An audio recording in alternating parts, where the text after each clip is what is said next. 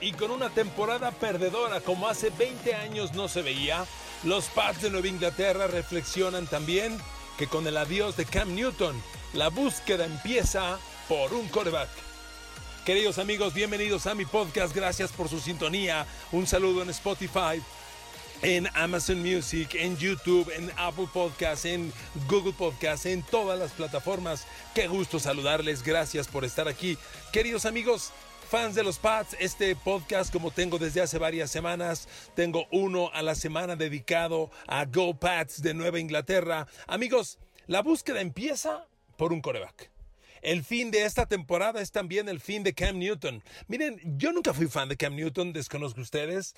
Eh, reconozco que es un personaje que generó credibilidad, tuvo un año espectacular, que fue el 15, cuando fue MVP de la temporada, llevó a Carolina, lo cargó sin duda en los hombros, lo llevó al Super Bowl y de la misma forma que yo critico el año pasado a Garoppolo de los 49ers, critico a Cam Newton en ese Super Bowl. Carolina perdió en gran medida porque no tuvo coreback. Cam Newton ese día no fue gran cosa ante una feroz defensa que comandaron Von Miller y DeMarcus Ware y un Peyton Manning que todavía tenía algo. Ahí se acabó Cam Newton. Pero amigos, el podcast de hoy se lo quiero dedicar al tema de coreback en Nueva Inglaterra porque Cam Newton, por supuesto, no es opción. A ver amigos, primero aquí un paréntesis. Ustedes que son fan de los Pats y deben seguir soñando, y recordando con afecto al gran Tom Brady que ahora tiene en playoffs a Tampa Bay.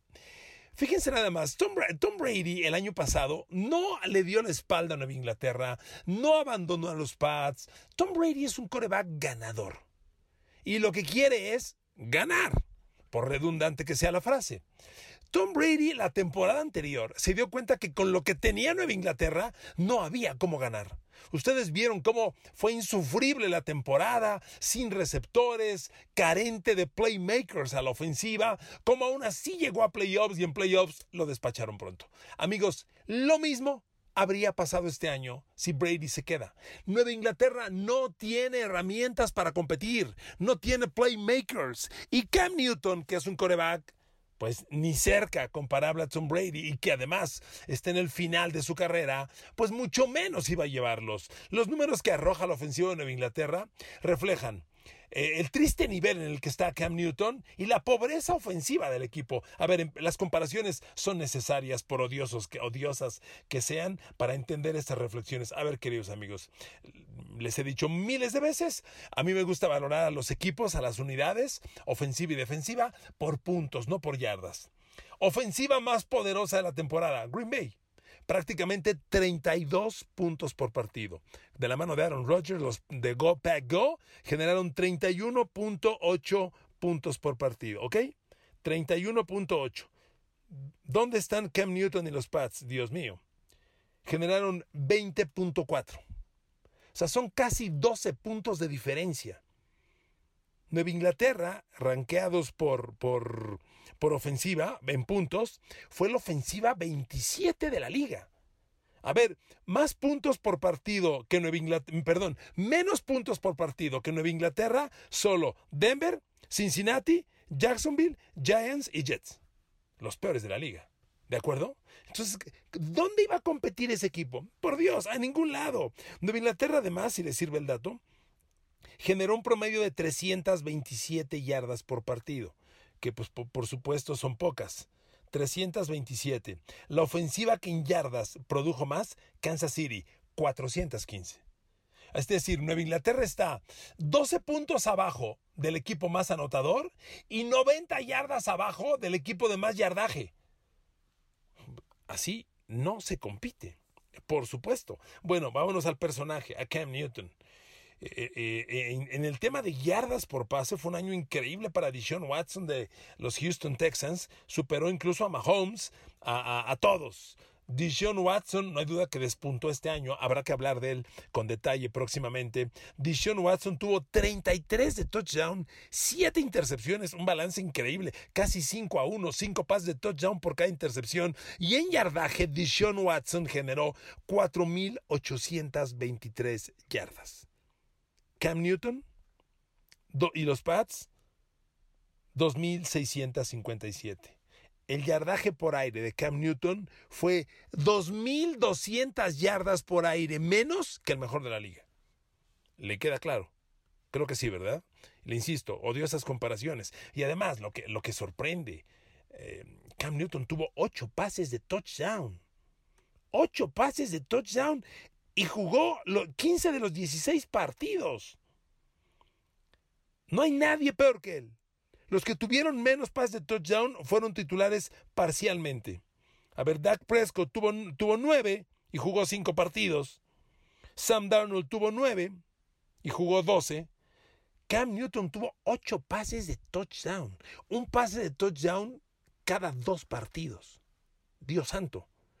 Eh, el tema de los, de los receptores es aquí el punto clave. Yo creo que haremos un podcast próximamente. Lo rescatable de esta temporada, sí hay cosas rescatables. Me adelanto una de ellas, Jacoby Myers. Jacoby Myers se consolidó como un receptor confiable y que debe estar en la formación del equipo. No así en Kill Harry, que está en, en, en, realmente en jaque. O sea, en Kill Harry está a un juego malo de que lo dé de baja Bill Belichick. Se ve que le están estirando, estirando a tratar de rescatarlo, pero no da. En Hill Harry no da. Capturó 33 pases, dos por juego, mientras que Jacoby Myers, un agente libre, lo que le gusta a Belichick, capturó 59. Pero si usted ve, amigos, el grupo de receptores de los Pats es tremendamente pobre. ¿Sabe quién fue el líder receptor de Nueva Inglaterra? El líder receptor en touchdown. Rex Burhead, el corredor, que ni siquiera acabó la temporada sano y tuvo tres recepciones de touchdown. Tres. El único jugador de los Pats que tuvo dos recepciones de touchdown fue en Kill Harry. O sea, Rex Burkhead tres, en Kill Harry dos y nadie más. Todos los otros que se hicieron notar tuvieron una recepción de anotación. Terrible, ¿no? Pero aquí está la evidencia, amigos, de que no hay playmakers. A ver, yo le digo playmakers de Kansas City, el campeón del Super Bowl y el favorito a refrendar el, el trofeo Lombardi. Por Dios, playmakers en Kansas ahí te va media docena. Tyreek Hill, Travis Kelsey, Sammy Watkins, Nicole Herman, eh, Clyde Edwards Eller, ahora Le'Veon Bell. ¿Cuántos más? Alfred Robinson, ¿cuántos más quieres? O sea, ¿qué evidencia más clara de que un playmaker hace la diferencia? Cuando Nueva Inglaterra vivió sus grandes años, la mejor temporada de Brady, tenías a Randy Moss, el mejor receptor de la NFL ese año, que impuso récord vigente de 23 recepciones de touchdown. Fíjense, un receptor de los Pats capturó en el, en el 2007, si no mal recuerdo, 2008, 23 recepciones de touchdown. Este año, el mejor de los Pats capturó 3 y fue un corredor. Le hago estas comparaciones, amigos de los Pats, para que entiendan la gravedad y la carencia de talento a la ofensiva. No hay playmakers. Esa es la clave. Y perdónenme la expresión en inglés, pero les, dije un día, esta palabra, que es una palabra compuesta en inglés, el que hace jugadas, la, traduciríamos literal, pero no, no se traduce así, porque es el que hace jugadas relevantes, trascendentes. Eso es un playmaker, el que hace jugadas que marcan diferencia. Y es lo que tiene Kansas City, es lo que tiene Aaron Rodgers hoy con Devante Adams, con Allen Lazard y con todo ese grupo fantástico de receptores que ha consolidado de la mano de Aaron Rodgers y que no tiene Nueva Inglaterra. Está, está bien claro, Nueva Inglaterra tiene la selección 15 del draft, por cierto, con la que algún día tomó a Tony Eason, coreback. ¡Fu! Les estoy hablando del 83, cuando yo estaba en mi segundo año en el periódico Heraldo en México, iniciando mi carrera periodística. Recuerdo el año del 83 porque fue el año de los corebacks. El mejor año en la historia del draft NFL para corebacks. En el 83 llegaron John Elway, cinco Super Bowls, dos ganados. Dan Marino, líder histórico de yardas por pase hasta que lo superó Drew Brees. Jim Kelly, cuatro Super Bowls. Ken O'Brien y los fracasados Todd Blacklish. Reggie Collier, lo recuerdo bien, uno afroamericano, y Tony Eason. A Tony Eason lo agarraron los Pats, venía de Illinois. Y hago la reflexión, porque hoy la pregunta es, ¿Nueva Inglaterra tomará un coreback?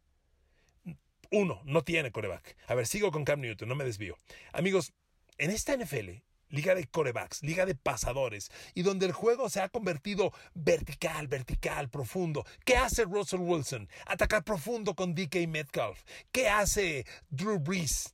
Una variante de receptores que tiene letal con Jared Cook, con Michael Thomas, con Alvin Kamara fuera de backfield. Son playmakers que te mueven el balón. Antes que mover, antes que lograr un touchdown, tienes que buscar que tu equipo mueva las cadenas.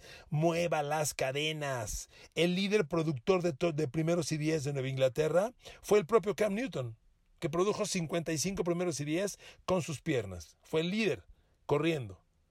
El, mejor receptor en primeros y 10 fue Jacoby Myers con 37. Entonces, amigos, son números sumamente pobres. Les decía, en este NFL de pasadores y que el juego profundo es el que manda con un Russell Wilson a DK Metcalf, con un Josh Allen a Stephen Diggs, con un Big Ben Roethlisberger a Chase Claypool, con esa decisión de atacar profundo, letal, vertical, Nueva Inglaterra no tiene esa arma. Cuando usted ve los números de los pases, de los quarterbacks en pases a zonas profundas, ah, hay una comparación insultante. Le recuerdo, por si, no lo, por si usted es nuevo en estos podcasts, un pase profundo en la NFL, un deep pass, es un balón que vuela 20 yardas o más. ¿ok? No jugada, no jugada que generó 20 yardas, sino que vuela 20 yardas o más. Aaron Rodgers y Tom Brady son los líderes en esa categoría. Aaron Rodgers lanzó 77 pases de más de 20 yardas, completó 32. 12 touchdowns, una intercepción, 1242 yardas. Repito, Aaron Rodgers, 32 completos de 77 lanzados, 1242 yardas, 12 touchdowns, una intercepción. Amigos, Nueva Inglaterra, perdón por el sonido de mi computadora, Nueva Inglaterra con Cam Newton completó 14 de 29, Rodgers 32 de 77, Cam Newton 14 de 29, nada más. Y además déjeme decirle una cosa, en el yardaje Cam Newton generó 414 yardas. Aaron Rodgers 1242, es el triple. Pues es el triple de carencia de que no tienes armas para atacar profundo no las tienes y por consecuencia pues no hay manera de, retar a, las defensas en zonas profundas como lo hacen hoy en día los grandes corebacks de la NFL. Queridos amigos, la pregunta es sencilla. Nueva Inglaterra necesita armarse de un arsenal de playmakers para poder atacar zonas profundas porque no las tiene, no las tiene. Y, y bueno amigos, repito, las comparaciones son odiosas. Va de nuevo. Aaron Rodgers y Cam Newton. Rodgers en pases profundos de más de 20 yardas. Rodgers 32 de 77, Newton 14 de 29. Rodgers 1242 yardas, 414 Newton, 12 touchdowns, una intercepción por dos touchdowns, una intercepción. Solo tuvo dos touchdowns de más de 20 yardas del señor Cam Newton. Solo dos. Y miren, hay otra cifra que para mí tiene gran relevancia en la NFL. ¿Cuál es la jugada, en su opinión, más importante en un partido de fútbol americano? Que se dé recurrentemente. La jugada más importante es el tercer down. Porque si eres defensivo, tienes que pararla para que tu ofensiva recupere la bola. Si eres ofensivo, tienes que moverla, que producirla para continuar avanzando y aspirar a meter touchdown. El tercer down es la jugada más importante en la NFL y en este fantástico deporte que es el fútbol americano. Josh Allen es el coreback líder de la NFL en pases de tercer down. Completó 57 de 112 eso le da un 50.9% de pases completos. Es el, solo hay dos quarterbacks NFL que completaron más del 50% de sus pases de tercer down. Josh Allen, Patrick Mahomes. Mahomes, 65 de 128, 50.8. Allen, 57 de 112 para 50.9, los únicos. ¿Cómo anda nuestro compadre de Cam Newton? 29 de 85, para 34.1%. Completos de pases en tercer down. 34.1% de pases completos en tercer down. Amigos, son cifras contundentes. Y, le voy a ser honesto. Eh, al momento que le grabo este podcast, corre en redes sociales. Miren, yo soy gran admirador. Yo soy periodista, como ustedes me quieran valorar, al nivel que ustedes me quieran valorar, pero esa es mi chamba. Soy, soy de este oficio y la defiendo y la trabajo y me emociona y admiro a los periodistas. Y el gran periodista de la NFL, el gran insider, es Adam Schefter. Adam Schefter de ESPN Estados Unidos está tuiteando que el lugar perfecto para Cam Newton si no sigue en Nueva Inglaterra, que no sigue, porque ya es un hecho, no sigue Cam Newton en Nueva Inglaterra, que su lugar perfecto es Washington, que en Washington podría obtener cobijo. Miren amigos, no lo sé. Yo no voy a contrarrestar a Adam Schefter. En mi opinión, Cam Newton está para el retiro. O sea, yo no le veo cómo. Es más, Schefter tuitea y especula que está para un contrato de dos años y 45 millones de dólares. Híjole, yo la neta, 45 millones de dólares a Cam Newton con lo que ha enseñado, no manches.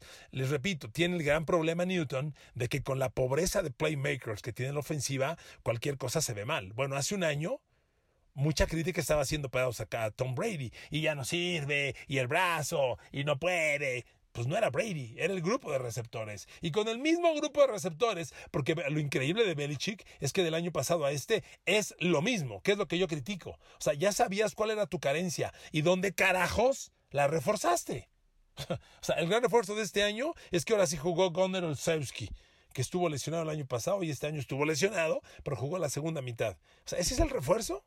Damir Beer, no, o sea, no Mami Blue, y sus dos cerrados, David Asiasi y Dalton King, que sirvieron para nada. Si los desarrolla en el segundo año, será otra historia. Pero en el año uno, o sea, no reclutó Bill Belichick a Dalton King y David Asiasi para remedio inmediato. Los reclutó para trabajarlos en los años y a ver qué pasa. Y lo pongo en referencia porque cuando Belichick reclutó a Rob Gronkowski y a Aaron Hernández, fueron remedio inmediato, producción instantánea, eficiencia inmediata. Y eso hoy no pasó. Entonces, con la pobreza que trabajó Brady el año pasado, trabaja Newton. Y un Newton tan a la baja, pues pasa lo que pasa y vemos lo que vemos, que no sirve para gran cosa. Amigos, este podcast de los Pats hoy lo quise eh, dedicar exclusivamente a Cam Newton. Les repito, yo reconozco su carrera, es un personaje, nos caiga bien, nos caiga mal, es un personaje arrogante, exótico, pero bueno, así somos, ¿no? Cada quien, cada quien tiene su personalidad y no vamos a juzgar el que se peina, el que no se peina, el que se viste, el que no se viste, o sea,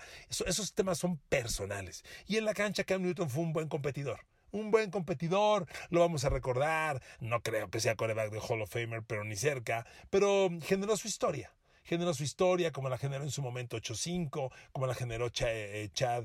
Eh, Chad 8-5, como la generó Terrell Owens, como la generó más jugadores extrovertidos, pero productivos en la cancha. Y, y, Cam Newton, yo sentí que este año Bill Belichick le guardó respeto. No lo bancó al final por respeto. Ha de haber dicho Belichick, no rescato nada, no vamos a ningún lado y voy a insultar acá, mejor lo respeto. Siento yo, es mi lectura. Pero bueno, amigos, los Pats no van a ningún lado con Cam Newton. Todavía no hay, un, comunicado oficial de los Pats diciendo no lo vamos a renovar, pero si Adam Schefter lo dice, yo lo creo, se lo creo a las mayorías. Eh, no renovarán a Cam Newton. Es el fin de esa historia y los Pats, pues a buscar coreback. Y la búsqueda de coreback, la gran pregunta es, ¿un agente libre o uno en el draft? Mi visión es uno y uno. Belichick va a tomar un agente libre, un coreback agente libre en marzo, con el que va a jugar la temporada regular, un coreback de renombre, y en el draft va a reclutar alguno. No creo que en la primera ronda, pero sí alto. Para mí segunda puede ser, segunda o tercera. Belichick nunca ha reclutado un coreback en primera ronda y no me digan que los que vienen lo merecen. O sea, son buenos corebacks. Trevor Lawrence es un gran coreback. Este, me encanta Matt Wilson, se los, Zach Wilson, se los he dicho de Brigham Young. Pero amigos, pensar que hoy por primera vez en la historia va a reclutar Bill Belichick un coreback en primera ronda y lo quiere para coreback titular de los Pats, lo dudo.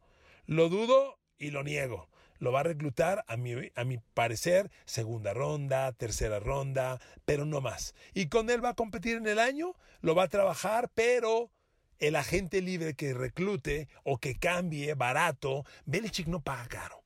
Belichick paga barato, recuerden. Y barato consiguió a Randy Moss, y barato consiguió a Wes Welker, y barato compra, él compra baratas. Entonces, si hay un quarterback interesante, barato, a ver, Sam Darnold ¿Alguien lo cambia por una cuarta de draft? Belichick está interesado. ¿Matthew Stafford se interesa como agente libre? ¿O lo cambia Detroit por una quinta de draft? Belichick está interesado. Matt Ryan, cuarta, quinta de draft, ¿interesados? Yo creo que ese es el camino de Bill Belichick este año en el que definitivamente es el adiós de Cam Newton. Y concluyo nuevamente, en mi opinión, Cam Newton está para el retiro.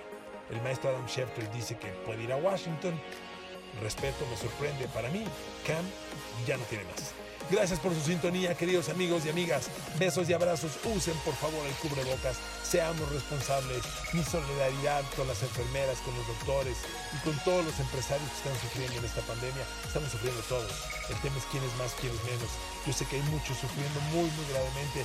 Los quiero, los abrazo. Mi solidaridad. Usen cubrebocas. Abrazos en Amazon Music, en Spotify, en YouTube, en Google Podcast, en Apple Podcast. Saludos. Thank you.